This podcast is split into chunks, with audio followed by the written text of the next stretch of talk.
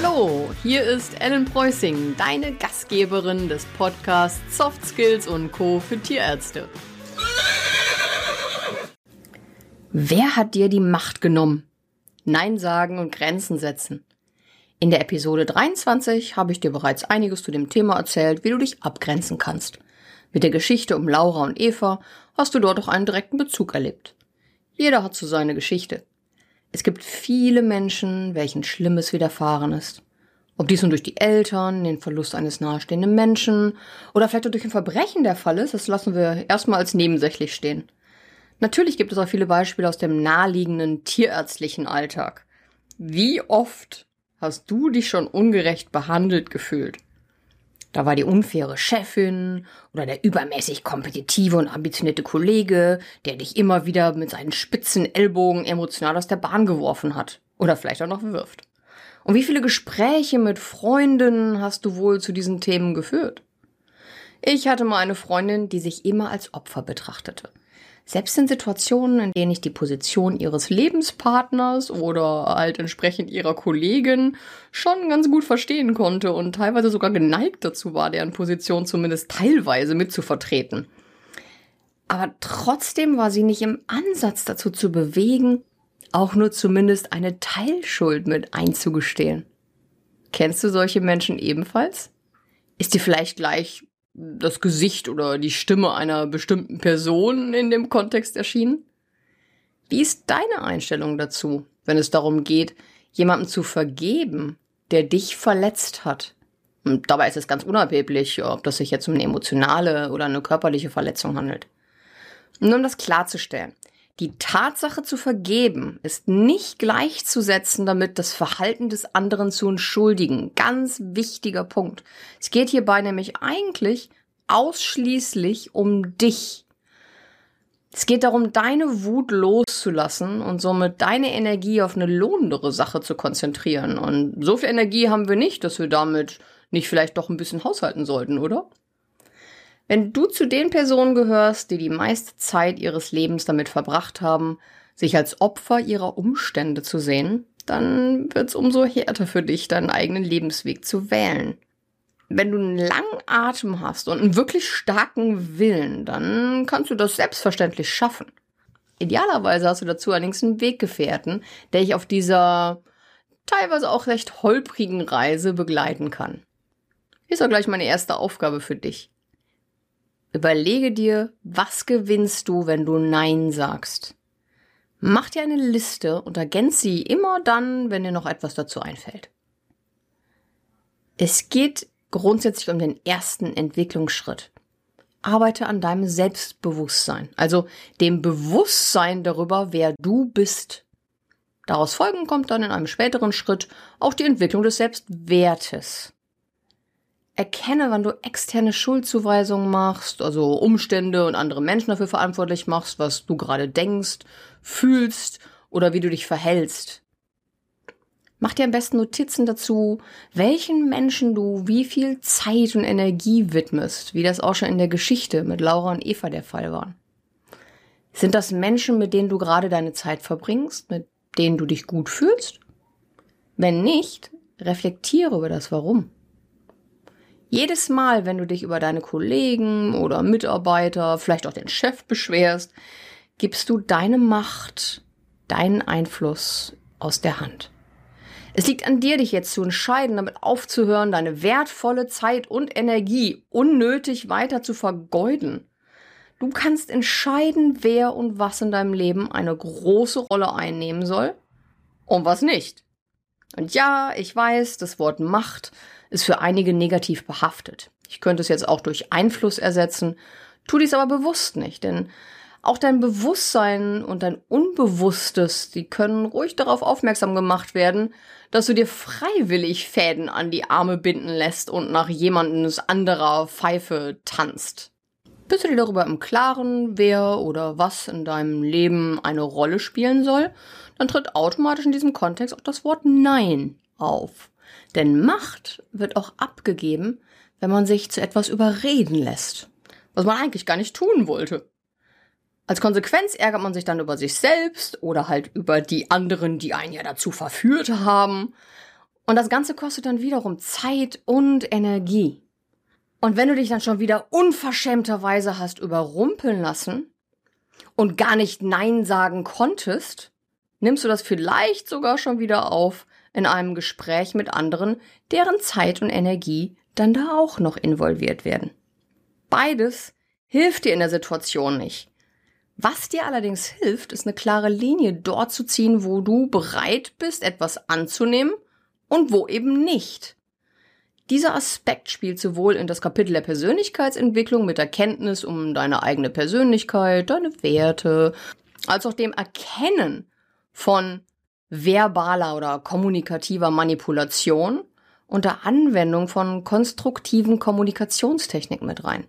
Ich finde immer wieder das Bild des Affen sehr hilfreich. Also wenn jemand zu dir mit einem Wunsch kommt oder einer Aufgabe, einer Bitte, einer Aufforderung, was auch immer, dann bringt er, natürlich nur virtuell betrachtet, einen kleinen, quirligen Affen mit. Der sitzt so auf dem Arm und der Schulter und hat dann so den Schwanz einmal kurz um die Hüfte noch gerollt, so ein schöner, nehmen wir einfach mal einen Gibbon oder vielleicht einen Kleideraffen. Und bei jedem Wort, mit dem er dich mehr in die Aufgabe einspannt, dann beginnt der Affe erst seine Arme, dann die Beine von dem Arm des derzeitigen Besitzers auf deine Schulter zu setzen. Und ehe du dich versiehst, zieht das Tierchen sich ganz zu dir rüber, wickelt seinen langen Schwanz um deine Hüfte und muss jetzt versorgt, gefüttert und geputzt werden. Oft auch noch verarztet, denn diese Äffchen sind oft schon krank, wenn sie zu dir kommen. Deswegen kommen sie ja zu dir. In dieser Situation solltest du dir darüber bewusst werden, spätestens, wenn du den ersten Arm eines potenziellen Affens auf deiner Schulter spürst, dass du folgendem Schema folgen solltest. Du stellst zuerst die Frage, wessen Aufgabe ist es denn? Oft genug kommt ein Mitarbeiter oder Kollege zu dir, der gern eine Aufgabe loswerden möchte. Und dies kann unterschiedliche Gründe haben. Vielleicht hat er keine Lust, meint keine Zeit zu haben oder fühlt sich einfach überfordert. Gerade bei jüngeren Kollegen oder Kolleginnen kann das natürlich auch der Fall sein, dass da auch viel Ängste noch mit eine Rolle spielen. Ist es jetzt eindeutig deine Aufgabe, dann bleibt dir ja nichts anderes übrig, als sie freundlich anzunehmen. Also mach nicht den Überbringer der Nachricht verantwortlich, auch wenn du keine Lust dazu hast. Ist es die Aufgabe des anderen? Kommuniziere das klar und weise die Anfrage respektvoll an den Kollegen zurück. Ist dir nicht klar, wessen Aufgabe es ist? Das gibt's auch oft genug. Vielleicht ist es ja auch ein Dritter, der die Aufgabe eigentlich übernehmen sollte. Und das kann ja halt auch der Patient sein, das kann die Chirurgie sein, das kann Notdienst sein, das kann die Reinigung von irgendetwas sein. Auf jeden Fall, wenn du nicht sicher bist, dann kannst du im Prinzip wie beim zweiten Punkt verfahren, kannst wieder ähm, kommunizieren und die Anfrage respektvoll zurückweisen. Wenn du erfahrener bist und vielleicht auch jemand vor dir steht, der klar überfordert ist, dann kannst du auch einfach freundlich sein und das Akzeptieren. Das heißt, du erkennst ganz klar, das ist nicht deine Aufgabe. Die Aufgabe ist aber eindeutig zu groß für den Kollegen oder vielleicht auch den Mitarbeiter. Und dementsprechend hilfst du ihm. In der Form solltest du aber nicht einfach die Arbeit übernehmen, sondern ihn dabei unterstützen, beim nächsten Mal selber die Aktion übernehmen zu können und seinen Affen gar nicht erst an dich heranzutragen. Und bist jetzt in der Vorgesetzten oder Mentorenrolle, es kann ja auch einfach ein Kollege, wie gesagt, jüngere Kollege sein, vielleicht auch eine, eine TFA, die jetzt noch mehr eingeführt werden muss. Oder bist du einfach grundsätzlich deutlich erfahrener, dann entscheide aus der Situation heraus, ob du selber dann in die Richtung stupsen oder coachen möchtest oder ob dir da eher jemand anderes aus dem Team einfällt, der dafür besser geeignet wäre. Vielleicht gerade, wenn du sehr ungeduldig bist und jetzt nicht gerade dein Hauptziel ist, deine Geduld zu üben, dann wäre das vielleicht sogar ganz angemessen. Es geht jetzt dabei nicht darum, ihm alles abzunehmen in der Situation, sondern im Gegenteil sollte er daran arbeiten, halt einen Weg für sich zu finden aber dabei dann jemanden an seiner Seite zu haben, sozusagen so ein Richtungsweiser, ein Sparring-Partner, um dann seine eigenen Lösungsoptionen zum Beispiel durchzuspielen. Also nicht einfach wie eine Soufflöse alles zuzuflüstern, sondern abzuwarten und zu schauen, ja, was meinst du, was würdest du denn jetzt machen? Es gibt auch sehr viel Sicherheit dann dem Kollegen, der hier gecoacht wird. Und beim nächsten Mal wird er dann auch gleichzeitig sicherer werden, selber entscheiden können und dein Plus weniger Zeit, weniger Energie, die du reinstecken musst, weil der gar keine Hilfe mehr braucht oder zumindest sehr viel weniger und mit den Schritten auf Dauer selbstständiger wird. Der Prozess ist hier natürlich nur sehr weit umrissen dargestellt, da natürlich diese Rolle als Coach oder Mentor natürlich ein ganz eigener Bereich nochmal sein wird. Es gibt noch weitere Möglichkeiten in diesem Szenario. Also zum Beispiel kommt ein Vorgesetzter oder ein erfahrener Kollege mit einer Aufgabe auf dich zu, könnte es ebenfalls darum handeln, dass dieser dich dann auch weiterentwickeln möchte. Das heißt, dass er eigentlich dann in dieser Mentorenrolle ist. Es ist jetzt nicht zwingend gesagt, dass er das besonders gut ausdrücken kann und äh, entsprechend gut kommunizieren. Da gibt es auch immer wieder gerne Missverständnisse. Denn wenn du dann anfängst, dich überfordert zu fühlen oder den leisen Verdacht hegst, dass du ja nur bloßgestellt werden sollst, weil der weiß doch, dass du das nicht kannst, dann überleg, wie du mit Fragetechniken herausfinden kannst, was die Motive deines Gesprächspartners sind. Vielleicht ist es einfach eine Gelegenheit, die du dir dann trotz der zusätzlichen Arbeit oder der Tatsache, dass es sich eindeutig nicht um deinen Affen handelt, nicht entgehen lassen solltest.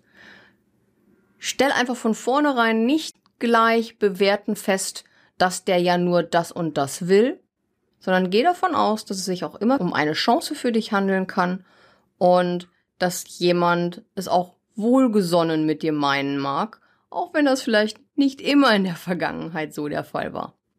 Erfolgreich Grenzen zu setzen, ist manchen Menschen in die Wiege gelegt, beziehungsweise gehört einfach zum Teil ihrer Persönlichkeit. Für andere, die damit eher hadern, kann es ein mehr oder weniger langer Prozess sein. Aber keine Angst, es äh, geht hier ganz klar um ein Verhalten, was erlernt werden kann. Also um die Kombination von einer Veränderung von Verhaltensweisen, der Anwendung bestimmter Kommunikationselemente und der Reflexion auf den Ursprung des eigentlichen Gefühls, sich so verpflichtet zu fühlen, Ja sagen zu müssen oder sich von anderen abhängig zu machen und über sich bestimmen zu lassen. Deine Aufgabe Trag mal in einer Tabelle und an so einer Skala von 1 bis 10 ein, wo du dich derzeit siehst. 1 würde dafür stehen, dass äh, Nein sagen ist eigentlich eine deiner leichtesten Übungen, sagst eigentlich jedem gleich, wo es lang geht. Und die Meinung anderer interessiert dich eigentlich äh, wenig bis gar nicht. 10 wäre dabei, es fällt dir sehr schwer, Grenzen zu setzen. Du versuchst grundsätzlich niemanden abzulegen und äh, sagst selten bis nie Nein. Hast du jetzt eine 1 bis 4 auf der Tabelle eingetragen? Na, dann hast du offenbar keinerlei Probleme, dich abzugrenzen. Also Glückwunsch. Du generierst somit auch keinen Stress oder zusätzlichen Aufwand und kannst dich getrost anderen Themen zuwenden, da hier nicht deine Zeitenergie zu sparen ist.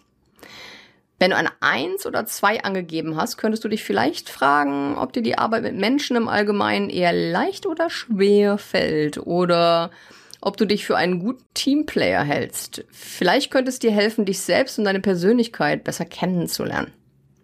Bist du bei fünf oder höher auf der Skala, dann werden dir die Reflexionen sicher weiterhelfen. Nimm dir einen ruhigen Moment und geh folgende Fragen durch. Was glaubst du ist der Grund, dass du immer so schnell zustimmst? Möchtest du beschwichtigen und Diskussionen oder Konflikte vermeiden? Glaubst du, dass du es am besten selber machen solltest, wenn es dann wenigstens richtig gemacht wird? Oder fühlst du dich einfach gut, wenn du dich gebraucht fühlst? Willst du niemandem auf die Füße treten oder gar verletzen? Fühlst du dich dazu veranlasst, dass du die Zeit der anderen höher wertest als deine eigene? Oder gibt es noch einen weiteren Punkt? Viel Spaß bei der Umsetzung und viel Spaß beim Grenzen setzen. Möchtest du schneller vorankommen? Schau bei der Wettakademie vorbei. Hier dreht sich alles um Soft Skills, Kommunikation, deine Persönlichkeit und die Person in deinem Umfeld. Und auch um Personalführung für die Chefinnen unter euch. Der Trick ist, dass Inhalte alltagstauglich in kleinen Dosen und über einen längeren Zeitraum verabreicht werden. Neugierig? Schau auf der Webseite vorbei. ellenpreußing.com Teste zwei Wochen gratis oder schreib dich einfach in den Newsletter ein und komm in den Genuss freier Webinare und Minikurse.